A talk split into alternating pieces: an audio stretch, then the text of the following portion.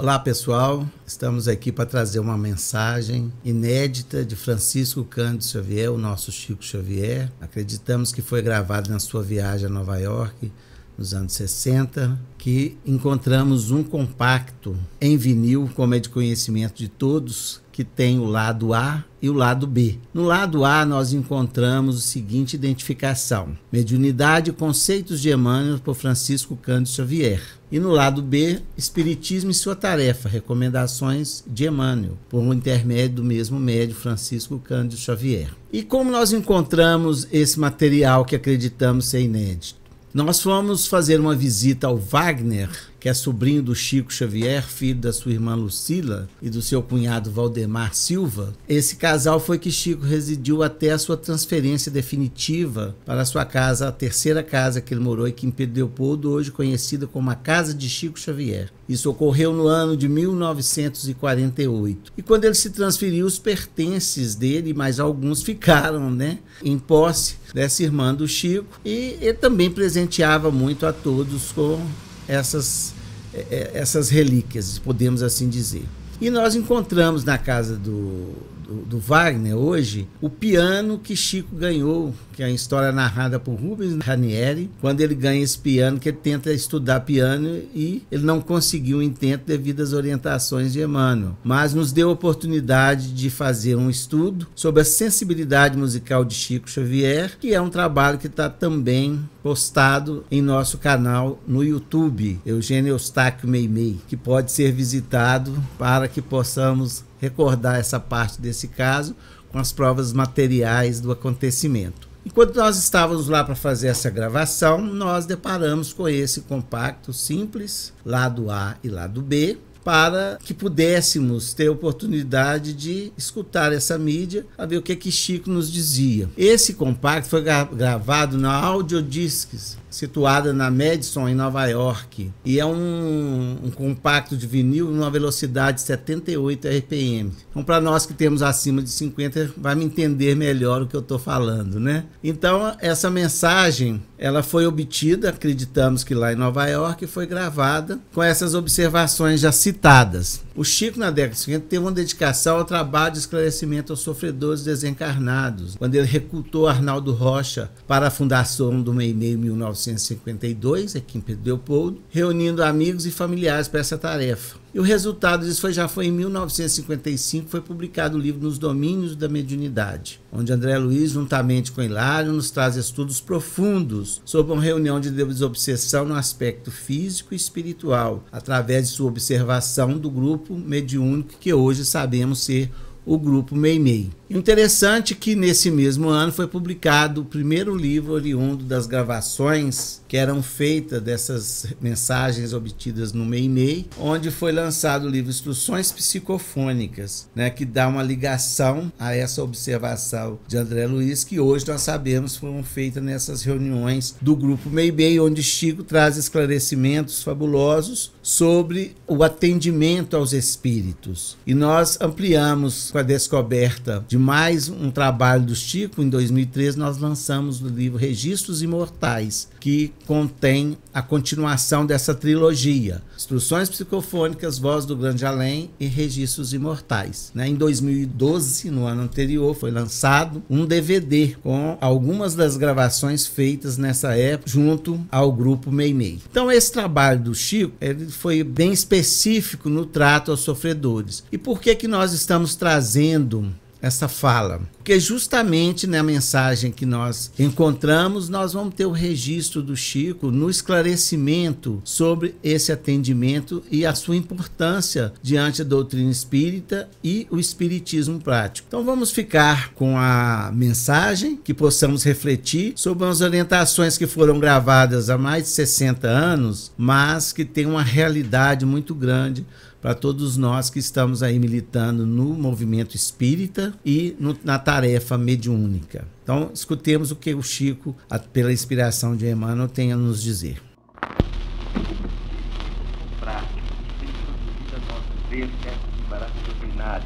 já concluiu sua tarefa para dar lugar à parte social aplicada na doutrina. Diz o nosso amigo que não, que o espiritismo prático está muito longe de terminar a tarefa, porque ele está lidando com as chagas, com as mazelas, com as cicatrizes, com os problemas que carregamos conosco além do túmulo. O Espiritismo prático, simplesmente, com o tempo, vai se reorganizar, vai ser reestruturado. Teremos a alegria das sessões mais íntimas, em que atenderemos ao nosso irmão necessitado com calma, com prudência, com espírito de verdadeira caridade, com a noção do verdadeiro amor, sem expor as feridas do nosso companheiro desencarnado em situação menos lisonjeira ao, a, curiosidade insaciável do público. Trataremos com os nossos irmãos desencarnados sofredores, assim como tratamos os nossos parentes quando em posição grave na vida física, quando são atropelados na via pública, quando são portadores de uma enfermidade dolorosa ou indesejável. Nós nos, nos cerramos com as pessoas amadas em aposentos adequados para prestar-lhes a necessária assistência. É isso que temos esquecido em nosso espiritismo prático. Fazemos às vezes sessões públicas para que o público observe as, o, o, os esgares dos sofredores, as, os gestos, às vezes dolorosos, mas ridículos, de entidades que se encontram em perturbação nas trevas. Nós não, às vezes, não nos precatamos do perigo mental que isso acarreta, e é por isso que o Espiritismo prático tomou essa feição de, de trabalho, às vezes, embaraçoso. O nosso diretor esclarece que, no princípio do movimento espiritista no mundo, era natural que os chamamentos fossem mais tangíveis que a voz fenomênica fosse mais alta, que as revelações da vida espiritual fossem mais gritantes. Todavia, diz ele, esses trabalhos eram exigiam, aliás, a presença de criaturas desencarnadas sem determinados valores evolutivos. Isso ocasionava muito trabalho, muito dispêndio de energia e que o assunto se movimentava na direção da consciência popular. Hoje, porém, com tantas mensagens de esclarecimento, com tantas demonstrações iluminativas por parte dos desencarnados, semelhantes fenômenos parecem parecem adiáveis, menos necessários em nosso campo de trabalho mais imediato, daí a razão de escassearem, porque realmente o objetivo do plano espiritual em se comunicando conosco, diz ele, é a nossa reforma íntima, é o apelo à nossa individualidade mortal para que venhamos a realizar dentro de nós a transmutação de nossa alma dentro dos, dos moldes de nosso Senhor Jesus Cristo Assim sendo, diz o nosso amigo, os fenômenos, a rigor, não estão extintos. A tarefa fenomênica continua, mas os valores espirituais essenciais da doutrina estão hoje acima de qualquer outra cogitação em nosso serviço geral. Bom, meus amigos, é essa mensagem que a gente gostaria de deixar para todos refletirem. E para nos auxiliar nessa reflexão nós trouxemos a mediunidade ontem e hoje, uma mensagem de Emmanuel em 1960, que ele nos diz o seguinte: se os 20 lustros passados a mediunidade serviu para atender aos mistérios brilhantes da observação científica, projetando inquirições do homem para a esfera espiritual, é justo satisfaça agora as necessidades morais da terra, carreando avisos da esfera espiritual para o homem rogando a Jesus que nos abençoe, a nossa gratidão a Chico Xavier. Um abraço a todos. Chico, Chico, Chico Xavier. Chico, Chico, Chico, homem de fé. Por esse mundo passou um homem de tanto amor, suas pegadas deixou para outros seguir.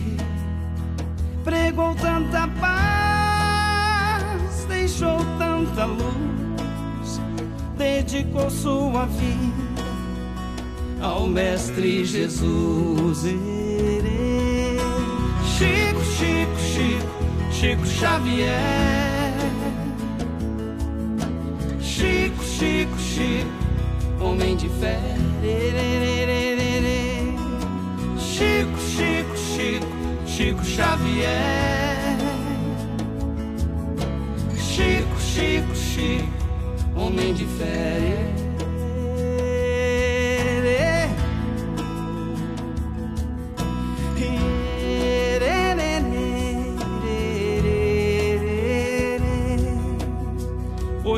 Perseguido, mas nunca desistiu. Seu amor foi maior do que a dor que sentiu. Quantos desesperados em sua porta bateram, suas mãos cheias de amor, ele sempre estendeu. Chico, Chico, Chico. Xavier. Chico, Chico, Chico, homem de fé.